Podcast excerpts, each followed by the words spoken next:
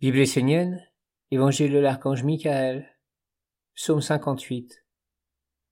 La pensée de l'homme construit ou détruit le monde. Par ce qu'il est, par la nature de ses pensées, l'homme crée le monde dans lequel il veut vivre. Sa dignité est de ne jamais blesser, offenser ou détruire les êtres qui vivent autour de lui, que ce soit les hommes, les animaux, les végétaux, les minéraux, les règnes invisibles supérieurs ou inférieurs. L'homme devrait toujours utiliser sa pensée comme un outil de guérison et d'évolution. Ainsi il sera en accord avec son origine, avec sa véritable nature. Tel est l'homme. En allant contre sa nature, en utilisant sa pensée d'une façon négative et inconsciente, l'homme se fait capturer par un monde inférieur et se crée un corps et une destinée de plus en plus opaques. Perdant sa pensée claire et consciente, son corps de lumière perd sa fluidité et s'opacifie jusque dans sa vie concrète.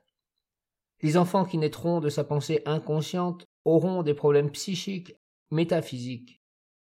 Cela est vrai dans les œuvres spirituelles, mais également dans les œuvres matérielles. Les enfants que l'homme met au monde sont son futur. Ainsi s'élabore son futur corps. Or, l'énergie qui constitue le corps suit l'orientation de la pensée.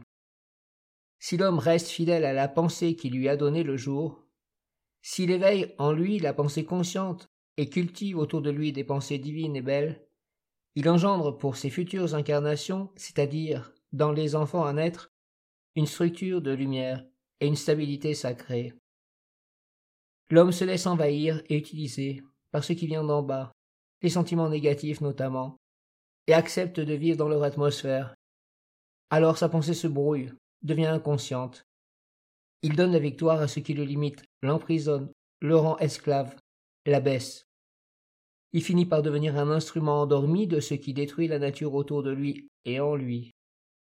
En affaiblissant le lien conscient qui l'unit à la nature vivante, il diminue ses possibilités de suivre un chemin d'évolution. Seul un être dénaturé peut détruire la nature. C'est en créant des pensées lumineuses et des sentiments nobles consciemment vécus que l'homme peut retisser un lien vivant avec la nature visible et invisible. Il y aura alors un échange, une respiration d'âme à travers les éthers ainsi engendrés autour de l'homme et en l'homme. La nature est vivante, tous les êtres qui la peuplent cherchent à travers l'homme un chemin pour entrer dans les royaumes supérieurs de la vie. Si l'homme se met au service de la mort, la porte est fermée. Il n'y a plus d'espoir ni pour l'homme, ni pour tous les êtres qui vivent avec lui, qui constituent son monde. Si tu veux réellement être au service de la lumière, et agir concrètement pour elle, sois conscient de ta pensée, sois digne et vigilant, car suivant la nature de tes pensées et de tes sentiments, les portes des mondes supérieurs s'ouvriront ou non. Comprends que tes pensées, tes sentiments et ton vouloir sont réellement des véhicules qui t'appartiennent, à l'image de ton corps ils forment ton quotidien et te permettent d'aller vers des mondes supérieurs ou inférieurs. Ces véhicules sont vivants et interdépendants. En effet, suivant la nature de tes pensées, tu n'auras pas le même corps physique, ni les mêmes organes et facultés en lui. La pensée divine développera en toi des organes subtils qui te permettront de percevoir la lumière de l'esprit et de l'utiliser pour le bien des êtres. De tout temps, la lumière a eu des lieux pour se poser, agir et exister. Il en est de même à travers le corps de l'homme et les organes qui le composent. Tiens-toi dans la dignité de ton être sacré et éternel.